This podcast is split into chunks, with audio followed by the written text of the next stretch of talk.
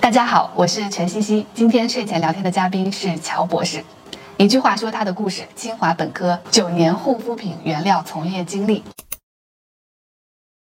姓名、乔健，年龄、三十五岁，出生地、江西，大学、清华，专业、化学工程，博士、新加坡国立大学，第一份工作、妮维雅新原料和配方开发，第二份工作、欧莱雅原料开发，第三份工作、某风险投资投资经理，第四份工作、某原料大厂亚洲业务拓展，第五份工作。护肤原料相关的创业，你见过多少种护肤品的成分？不少于一千种，这个世界上有多少种护肤品的成分？中国八千多种，全世界的话上万种，你见过和测试过多少种护肤品？几百种。我们团队都是，你看你是博士学历，然后背景也特别好，都是这种，所以是是一个很高薪的存在吗？并不是，同事里面大家都是生化环材，懂得了。嗯，然后工资其实都非常非常低。我看那个什么，什么校招说什么腾讯、字节都是什40么万博士，在化妆品公司都没有这么多钱，初级的执行。可能真的就几千块钱。嗯，这个行业工资低是因为这个市场上供应量太大了，学这个专业的人大有人在，但是这个行业需求又很小，只有大的呃集团，嗯它才能具有研究室去支撑自己的研发，对的大部分 EM 就解决了。嗯所以像嗯你刚才说的研发室，在国内大概有多少人啊？不会超过一万人。天哪，太小了。啊我们化工出来的时候，你找工作方向是很有限的嘛。那我的同学里面有去设计院的，有进大的化工厂的，嗯也有去国企，然后还有去事业单位、进外企的，嗯也有。大家真正在本职行业工作的也就一半吧。你真的是要要到化妆品这一行啊，全国也也就一万人从业者嘛，高端的职位可能一千个都不到，每年可能也就开一百个。工作了五年的时候呢，我想，哎呀，这真的是没前途啊！你会跟你身边的同学产生落差，对的，做金融的刚进去有多少钱？曾经有段迷茫的时期，后悔了，对的后悔入这个行了。那会儿我去考了个那个金融从业资资格证，去转行，去了一个风投看项目嘛，嗯，认识了很多创业者，发现他们都是在一个行业里面深耕了很长时间，嗯最后成为一个行业领域的专家。后来我想想，我在化妆品行业已经工作了五年，就此把这个五年的工作经验丢掉，还挺可惜的。其实我本身也挺喜欢这一行的，只不过是觉得钱稍微少一点嘛。后面就又回到化妆品行业，回到化妆品行业呢，工作了三年。当然，我是从技术转向了业务，埋头做技术，视野会比较窄。我们在大厂里面去做原料的话，我对接的就是上游的原料公司，对整体行业的情况都不太了解你。当时回到这个行业是去了世界五百强的原料公司，嗯帮他们在亚洲就是拓展客户。对的，嗯，拓展客户很多的护肤品牌，因为他们需要从你这儿采购原料。对的，在五年的时候，你其实因为收入迷茫过，嗯现在应该是十十多年了。嗯，再回头看这样的焦虑，嗯你现在解决了吗？当时的焦虑不仅仅是收入落差，身边也会有四五十岁的博士，一辈子当一个螺丝钉。嗯，我已经看到了我十年之后的样子。我当时讲的是换一个行业，但其实后面发现，其实是可以在这个行业的上下游去跳动，成为一个行业的专家。嗯，如果我当时跳出来，一一开始想做金融，后面又想去做医药。这边积累了几年的经验，这边积累几年经验，最后 什么都懂一点皮毛，但又什么都不懂，那样对于我后半段的职业发展是很不利的。工作了四五年之后，以收入为唯一的标准去判断你的工作，其实也是危险的。如果是硕士四五年，差不多三十岁要成家立业嘛，对吧？正好要准备生小孩了，嗯，这个可能是真的是人生的重要的一个决策点。如果你有粉丝也是有这样的迷茫的话，我会建议说，还是坚持在你所在的行业。嗯做一个专业的人，对，做一个专业的人，但是呢，你可以在这个行业不同的岗位之间去轮有。道理。你有在国外的护肤品公司待过，有在国内的护肤品公司待过。国外护肤品比国内护肤品公司领先很多吗？差距呢，就是在原料方面了。哦，在原料方面，对的，我们说起欧莱雅，我们会想到玻色因，嗯，啊，还有麦色绿，嗯，都是欧莱雅自自研的成分。因为原料是周期特别长的事情。对原料周期会很长，其实有点像原料药嘛。我们不太有利的就是我们上游的这个原料商都是国际巨头嗯，B、C、D、E，嗯嗯 A 是 Ashland，然后它是雅诗兰黛的好伙伴，嗯，B 是 BASF，、全球最大的化工公司，它叫 We Create Chemistry，C 是 Croda，E 是 DSM，做维生素，全球巨头，亿是亿万那个。国内的这些公司有属于自己的原料吗？像你说的刚才说的玻色因之类的，还很少很少。原料这种东西是有专利的，对吧？对的，对的。这一块我是要去投很多的时间和精力去做的。呃，珀莱雅大公司，嗯，他会去投。资源去做的护肤研发这些岗位里的，它的一个大概的升职跳槽的路径是什么样子的？一条是技术岗，一条是管理岗。技术岗就是说，你从一个配方师、高级配方师、资深配方师这样做上去，最后成为一个配方专家。管理岗经理往上，资深经理、高级经理，然后最后总监。国内现在有很多新锐品牌，在取得了一定的收入之后呢，他需要去扩充他的研发团队。我的很多同事会去在这些。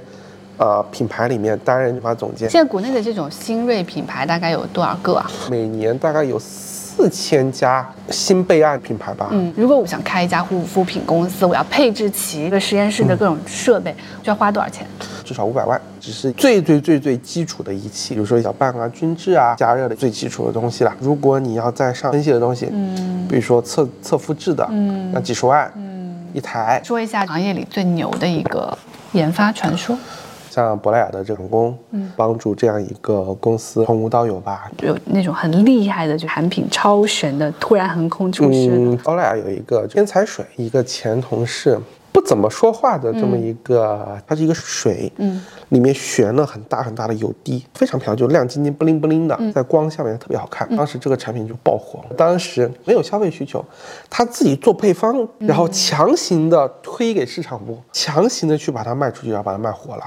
所以这个是很少见的，而且它里面水油的体系也能够放很多的活性成分。那你刚才说的蒋公，我可以理解，珀莱雅现在的爆款的，比如说双抗、红宝石，都是蒋公带着大家做出来的。对的。哦。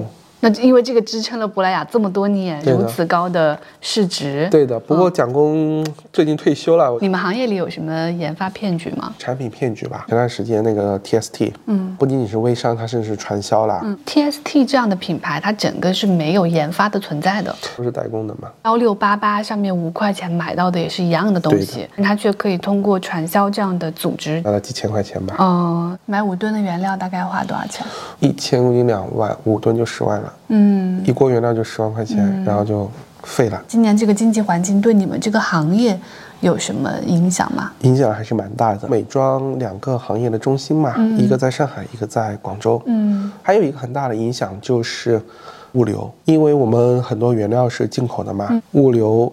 断了之后，原料涨价。护肤品是一个集中度很高的行业嘛？比较低的。嗯，全球化妆品的市场五千亿美元，最大的欧莱雅是三百亿欧元吧，百分之五，全球全球前五的也就百分之十几了。中国集中度更低了，所 以我们可以看到完美日记三年美股上市的这种神话。回去看我妈的。用的护肤品都是从美容院这样的渠道来的，我完全没有听说过这些品牌在国内也是大量存在的。中国市场足够大，如果我们去小城市，嗯，在用化妆品的时候，他们更多的是一种社交需需求。像我妈妈，我说你儿子是做化妆品的，嗯，你还去那种垃圾美容院？她说你不在我身边，人家美容院的老板娘就是把我当她妈妈一样，嗯嗯，逢年过节还给我送礼，嗯，小城市其实是一个。熟人社会嘛，嗯，公务员、老师，嗯，他们就天然的 KOL，其他人可能就会去跟着他去买些东西，嗯，很多我们在大城市看不到的东西，在那里都是存在的。本质上都是通过社交关系进行销售。对的，它跟我们所习惯的成分、功效、品牌两套体系。护肤界里面到现在为止，最大的几个爆款。是哪几个爆款？雅诗兰黛小棕瓶，应该是从一九八零年到现在吧，时间非常长了。扣小黑瓶，秀丽可 C E 精华，它的专利都已经过期了。它是维生素 C、维生素 E 和阿魏酸，这个抗氧化比单纯的维 C 抗氧化效果更好。小棕瓶每一代都是主打夜间修护啊。它的一个逻辑呢，我们的细胞是有自己的一个生物钟的嘛。白天我们最主要的是说外界的一些环境刺激，它要抵御。到了晚上呢，是我们睡觉嘛，细胞是一个修护。期待小棕瓶呢，得叫滤波肽的一个成分，去强化细胞夜间修护的能力。嗯，妮维雅小蓝罐一款面霜，一九二几年发明的。去买护肤品的时候，我怎么决定我要买这个护肤品？除了告，我还应该怎么判断？很多时候他知道自己为什么要买这个东西。对，曾经有一个粉丝给我发来一个清单，他说我昨天在直播间。买了这么多东西，你帮我看看我该怎么用。我说啊，难道不应该是先看你到底有什么皮肤问题，对，然后再去选择相关的产品对？我先说说我的逻辑啊，因为我并不知道不同的产品之间它有什么产品功效上的区别，嗯，所以我主要是根据价位上判断。我刚毕业的时候会去屈臣氏买，到现在会去买一些大品牌，再过十年会去买更贵的，我适配哪个价格，我就去买这个价格区间的美白也好，或者怎么着也好啊。护肤的本质是什么？是让我们皮肤变得健更健康。更健康的意思是跟婴儿一样吗？其实不是的，它的这个角质层很薄，嗯，宝宝其实容易起皮疹，因为它的皮肤的屏障功能相对来说比较弱。真正的健康皮肤是。你在正常的年龄，你该有什么样的皮肤？就是四十岁就没必要去追求二十岁的皮肤，是吗？四十岁你有追求二十岁的皮肤的权利，你的投入可能是几十倍甚至几百倍的。就像赵雅芝，你真的是需要几百万的投入在里面。所以我觉得我们普通人追求的其实就是，哎，三十岁，那我现在拥有的是三十岁健康。对的，或者你四十岁，你说我还想二十几岁皮肤，这个可能就是一个比较难的一个情况。这是一个妄念，就算有护肤品，可能也。对的，对的，护肤首先你我要解决什么的问题，然后再选择。相关的产品。年轻的时候，我的皮肤出油非常厉害，那个时候就是做好控油，再做好防晒就可以了。现在年纪大了，油没那么多，到到冬天要做些保湿，然后再做一些抗衰。我们怎么判断自己有什么皮肤问题呢？说白了，皮肤问题无无非就那么几种。首先，干燥皮肤要做保湿，然后皮肤敏感做一些修护的工作，皮肤油做一些控油，在这几个基础上，有色斑去那美白，去淡斑，有衰老需要做抗衰。市面上产品基本上逃不出这几个方向吧。我曾经在网上看过一个很好玩的问题，他说，十八岁高考完了，想自奖励自己一瓶赫莲娜黑绷带，我想这是钱都没地方花吗？黑绷带三千八一瓶，哦，黑绷带是抗老的，嗯。你十八岁要抗什么老呢？嗯，你用这个东西完全是在莫名其妙嘛。我觉得他说的那个逻辑我特别能理解，因为他是按照价位去犒劳自己，就是我用三千八的，那就意味着我是一个更好的人，我是跟这个人群共享某种某种荣耀的。就是消费主义的一个陷阱啊，对吧？护肤，你二十五岁之前都不需要考虑抗老，做好清洁、防晒，然后保湿或者是控油。二十五岁之后要抗初老了，要抗氧。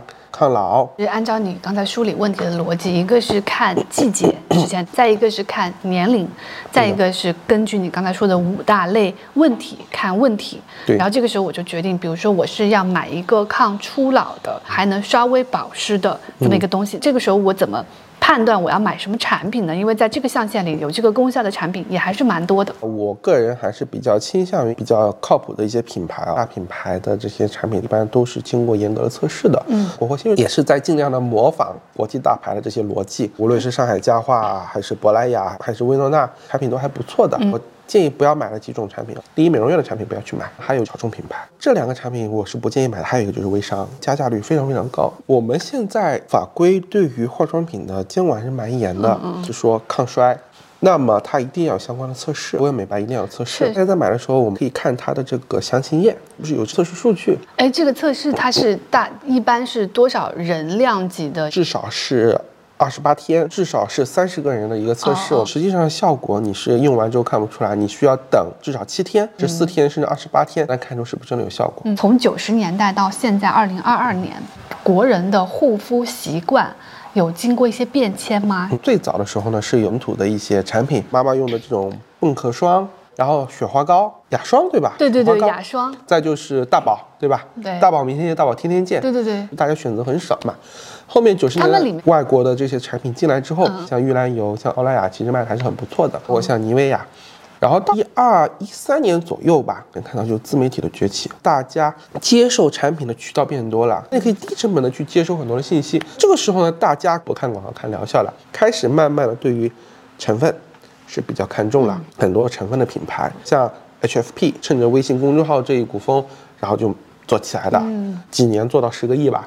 还有像洗发水之冠做氨基酸洗发的，都是通过这一阵风。到现在我抖音有 B 站，我们说现在是功效护肤，很多博主要给大家看，宝子们你看我用了二十八天，看我的左脸右脸，对吧？不仅仅是单纯突出某一种成分，在广告那个大类里面，还有一些小类。二零啊一零年、二零零八年这左右，好像淘品牌就起来了很多个，因为大家就习惯在淘宝上去看广告了。那下沉的就通过地方电视台广告的方式也起了很多小品牌。但总而言之，都是你说的，他们都是因为看到了这个广告，然后去购买了这个商品。只不过因为广告渠道从央视变成了很多渠道。人这一辈子。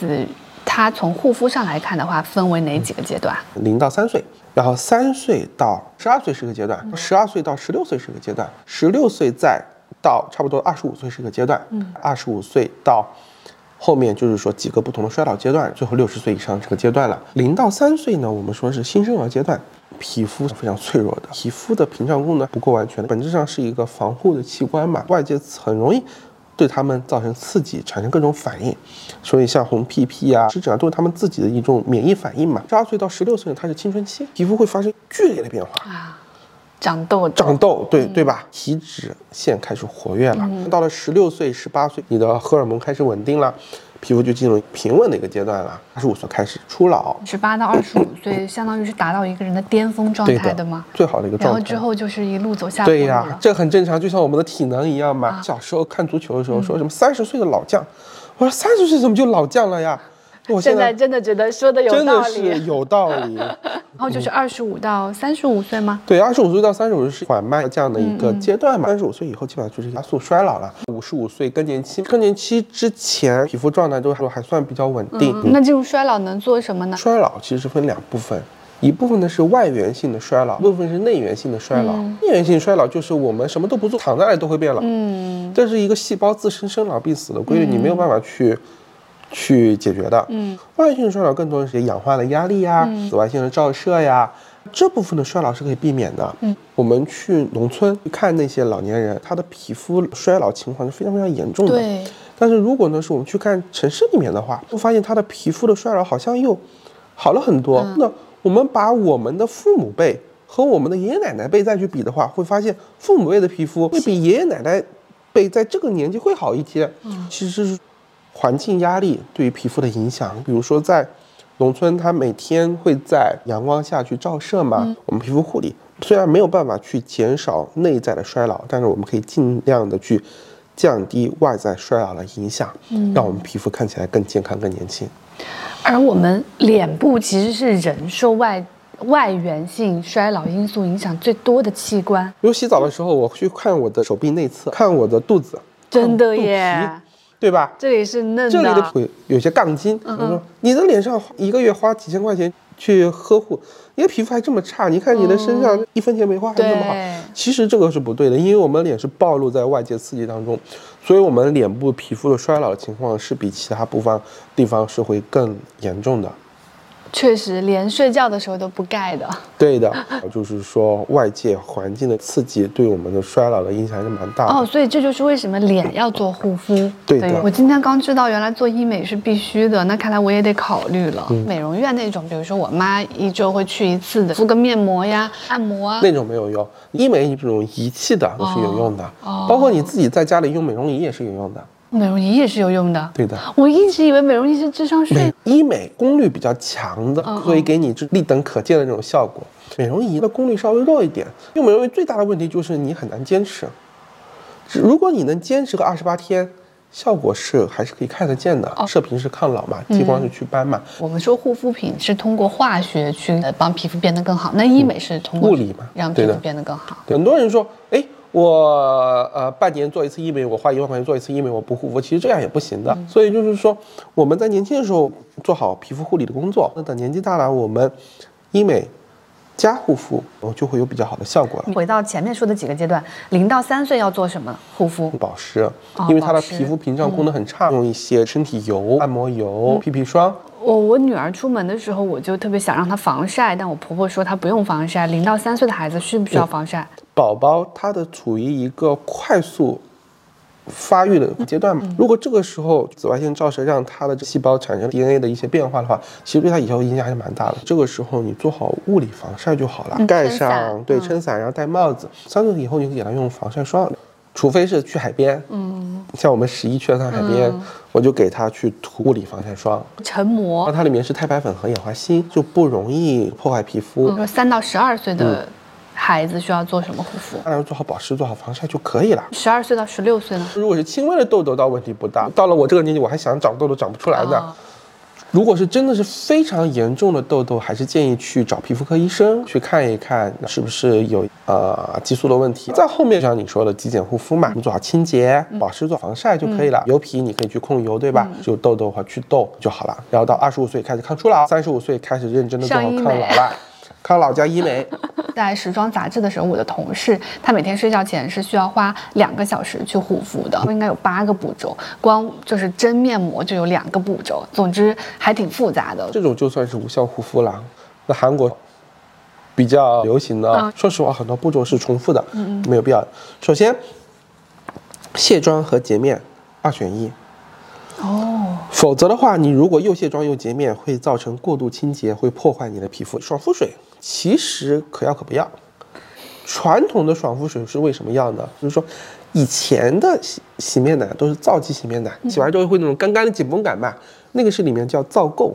水里面的镁离子和钙离子会和肥皂结合，形成这种涩涩的皂垢。嗯，那个时候用爽肤水呢，把这个皂垢去除掉，脸上就是滑滑了。这是爽肤水最早的来历。我买了这么多年爽肤水，我生气了。嗯，起码要上万块钱的爽爽肤水了。呃，没关系，就当为为 GDP 做贡献了。还有一种是精华水，比如说小 SK two 神仙水，它更多的是一个偏精华向的东西了。一般说，水乳精华选一个就可以了。哦。那那我就不用用水了，然后就是面霜了，对吧？面霜，如果你的皮肤比较油，其实面霜可以不用，用精华就好了。嗯。接下来就是防晒，防晒当然是要做到的。护肤的步骤其实很多东西，你过度堆叠，我反而不一定有效果。为什么卸妆和洗面奶只能选一个？我们皮肤最外层是角质层，那是我们常说的皮肤屏障。过度清洁的话，其实会把这个屏障给破坏掉的，会变成敏感肌。卸妆的时候，本身里面就有表面活性剂嘛，用的时间太久，它也会破坏一部分的角质层。但是呢，如果我又卸妆，嗯，又洗脸，嗯，而且一般来说，这种人都是强迫症，嗯，他会觉得卸妆卸不干净，所以我要再洗一次。对对对，因为有一个传说，如果彩妆在脸上没有弄干净的话，会对皮肤有。毒有杀伤力，不会。彩妆大部分是色粉嘛，那它是无机物，无机物其实对皮肤不会有什么损伤的。彩妆里面是有大量的有机，也是非常稳定的。我们是本身生物是碳基的，它是硅基的，不会有反应，所以彩妆对皮肤是不会有任何的损害的。相反，你去过度清洁，其实你对你的角质层的损害是非常大的，长此以往就很容易变成敏感肌。而且角质层是不是也会随着我们的衰老，它？呃，修复越来越慢啊。对的，角质层有一个很重要的成分叫神经酰胺，它是负责把角质层里面的细胞粘在一起的。这个东西随着年龄越大，这个东西就会会越来越少，就是你的胶水越来越少了，它的粘合能力就越差。嗯，眼霜要不要用？我们。眼周的皮肤是非常容易衰老的，所以眼霜它里面呢会加高浓度的抗衰的成分。眼霜其实是一个加强版的抗衰的精华。还有一点就是眼霜都是比较油的嘛，因为我们眼周皮肤比较容易干，我们很多的活性成分都是油溶性的，所以它能够承载更多油溶性的成分，能够有比较好的效果。那我为什么不能把眼霜这个东西全脸涂呢？所以你就涂了之后就会非常非常厚重，是因为这块皮肤跟这块皮肤不一样造成的。就像我这块可以不涂，这块要涂保湿的，这块要涂有，就这块也要抗衰，然后这块要强极强抗衰。对中国人啊，眼部的衰老是非常非常明显的。不是外国人更明显吗？对，但是中国人眼部的下垂啊，对我有，我有，我有，我就这两年眼就眼角下垂好厉害，我还以为是我跟艾瑞克结婚天天看他搞，因为他是三角眼嘛。嗯嗯，所以这一部分是英国人比较容易出现衰老。是颈霜需要买吗？到了这个年纪可以去试一下的。颈霜首先你不必要在三十岁之前去用。说脸部为什么容易衰老，是因为。阳光直射嘛，其实颈部是被挡住。我们可以看颈部皮肤状态其实比脸部皮肤要好的。但是呢，到了三十岁以后呢，我们会发现颈部开始去，去有点褶皱，这部分脸会垂下来。嗯，也就是我们说的发腮，因为它的支撑能力其实是变差的。颈霜或者你直接在颈部呢去用这种抗衰精华，其实是能够让胶原蛋白的合成提升，让它的这个支撑能力变强，减少发腮。核心其实是胶原蛋白和弹性纤维这两个东西，能够让我们皮肤变得更加的紧致。那如果这样用在脸上有用的话，也可以用在胸部啊。我对胸部倒没有太多的研究，但是我感觉它里面更多是韧带的支撑。胸部里面本身是没有肌肉的嘛，你很难去通过胶原蛋白这个紧致去提升的。明白。可以举一些无效的过度的产品吗？我这里有一个想要吐槽垃圾产品，就是说我已经我这个我买过，九十九块钱，我吐槽九十九块钱，吐槽过很多这个。我还给我妈买过，那个时候大学刚毕业，天天用这个。这是一个超级垃圾的产品啊。然后，Natural Republic 的这个芦荟胶，这是韩国的，对不对？对，他是说它有百分之九十二的芦荟。我们好像感觉哇，它里面百分之九十二都是芦荟。嗯。但实际上你仔细去看，它实际上它是说，我这里面芦荟的纯度是百分之九十二，而不是它含有百分之九十二的芦荟。然后你再去看它的成分表，它里面排第一是水，芦荟排在很后面，就是说只加了很少的这芦荟。这个东西用起来没啥效果。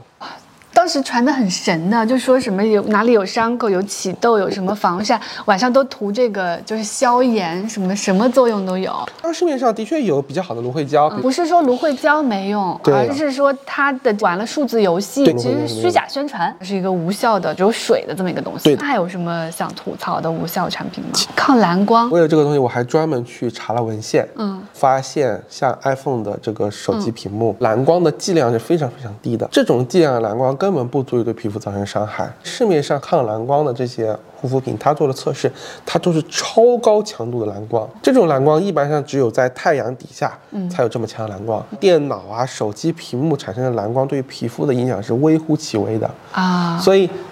你不必因为自己每天刷手机或者是在电脑工作前而用这种所谓的抗蓝光的产品。蓝光是一种跟 UVB、UVA 一样的，就是会对皮肤有伤害的波。它的波长会比 UV 更长，含量又比较高，所以对皮肤会造成一定的伤害。来挑护肤品的时候，五十块钱的护肤品，两百块钱的护肤品，五百块钱的护肤品，五千块钱的护肤品，应该怎么选？它们之间的区别是否真的像它们的价格区别一样那么明确？我们说一分钱一分货，十分钱三分货，你不能指望说我五千块钱护肤品是五十块钱的护肤品效果一百倍，这是不可能的。五千块钱产品和五十块钱产品，它的产品溢价在哪里啊？首先是个品牌，它请明星代言去走红毯，这个费用就很多了。还有一个是生产成本，贵价的护肤品它的销量是很低，五千块钱一瓶的护肤品一个月卖。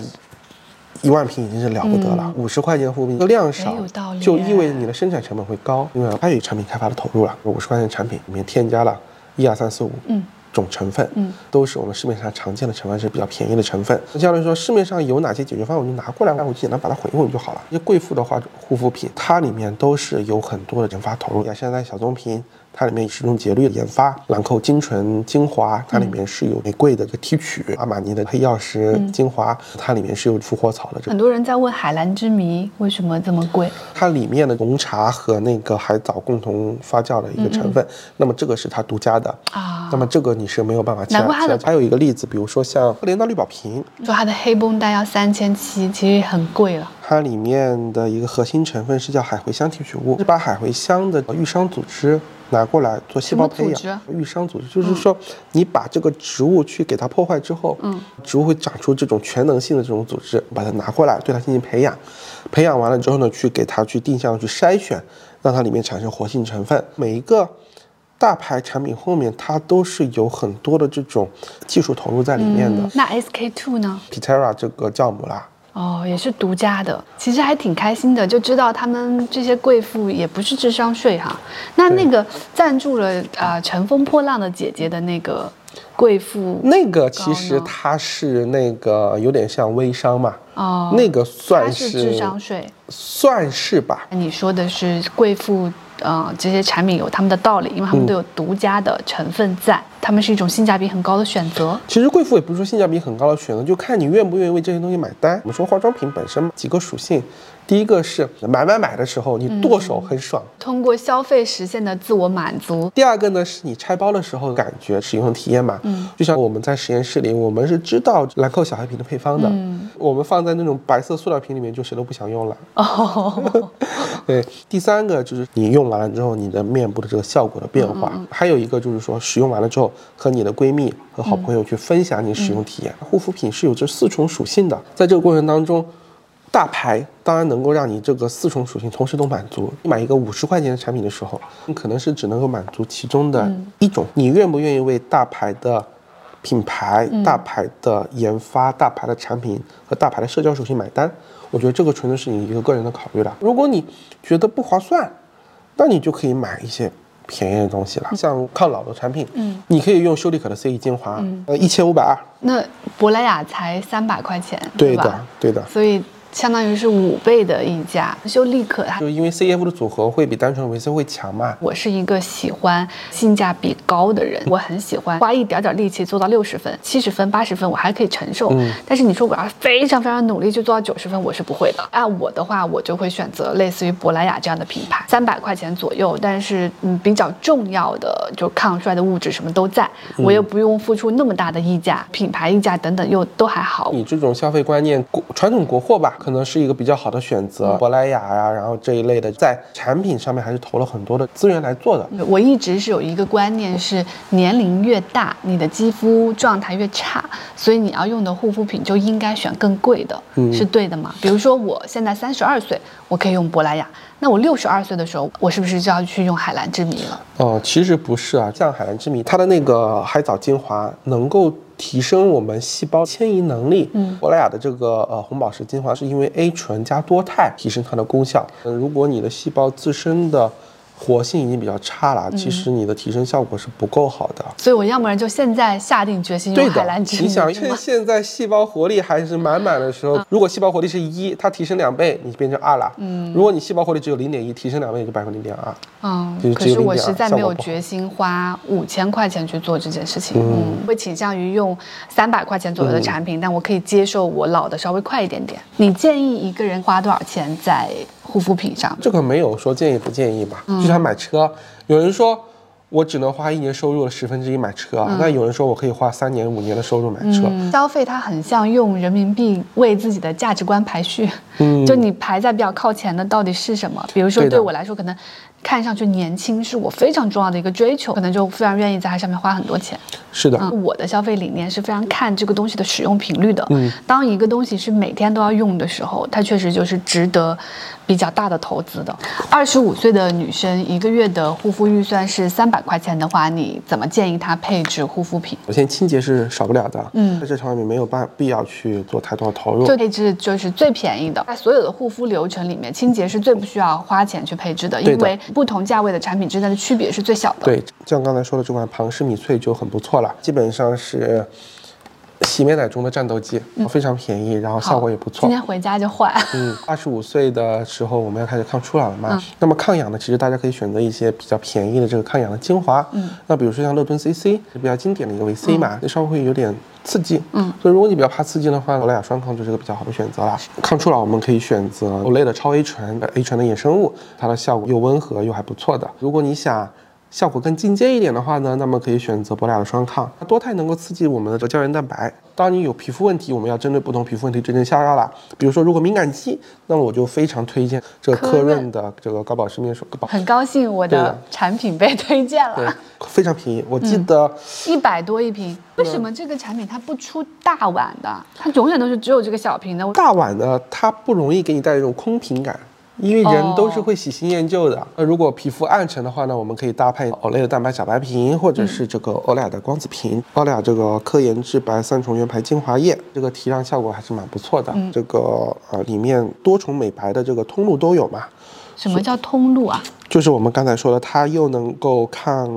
那个就是美白有对的对的有多种的环节，对的几个环节都对的对的都能够起作用。那假设是一个三十五岁的女性，一个月的护肤预算是一千块钱，她应该怎么配置她的护肤品呢？如果是一千块钱的话，其实这里面的选可以选择余地就很多了啊。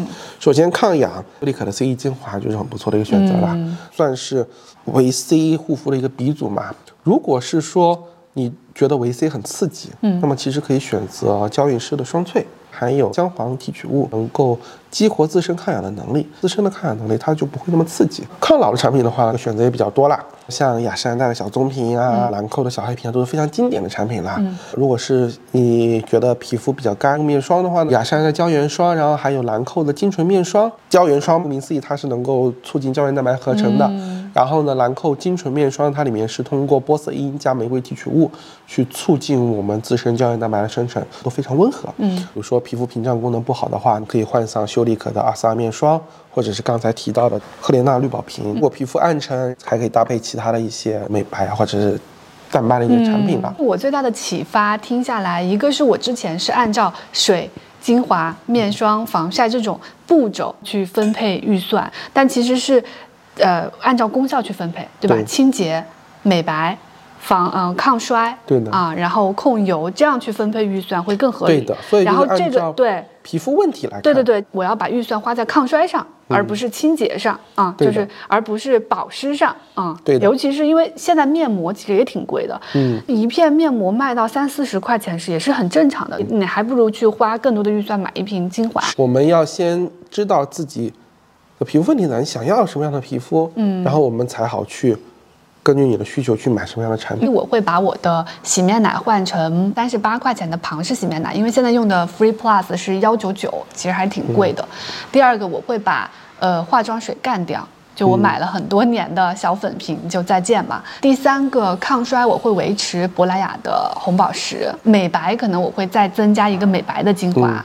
然后要把眼霜买起来，防晒可以减少用，增加不需要防水的防晒。我把这些预算都主要花在抗衰、周抗衰、面部抗衰，还有美白上。其实我可能就不需要面霜了。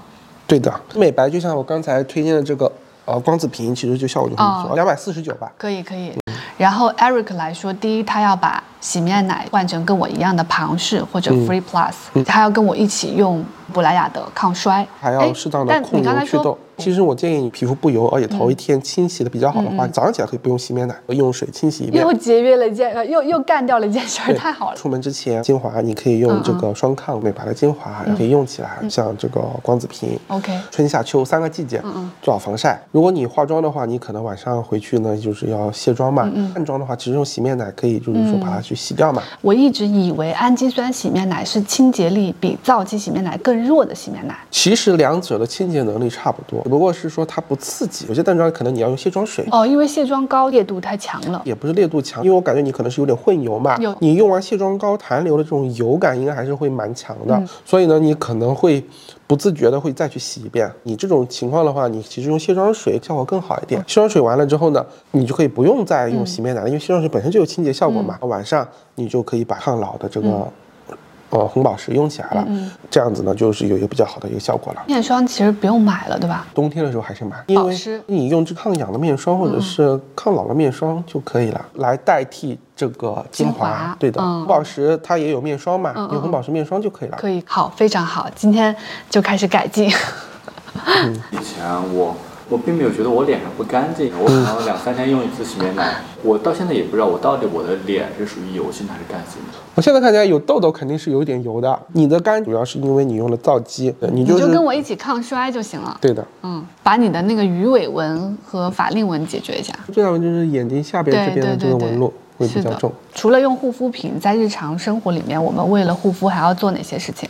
不要熬夜吧，嗯，不要吃太多的甜食，甜食容易长痘痘。OK，而且对于皮肤的这个糖化也是有影响的。给大家纠正一下，辣椒可以放开来吃。真的吗？对的，吃辣椒跟皮肤状态没有任何关系。太好了，相关的研究证实，吃辣和皮肤的好坏没有任何关系。那我让你做一个排序题。对，运动。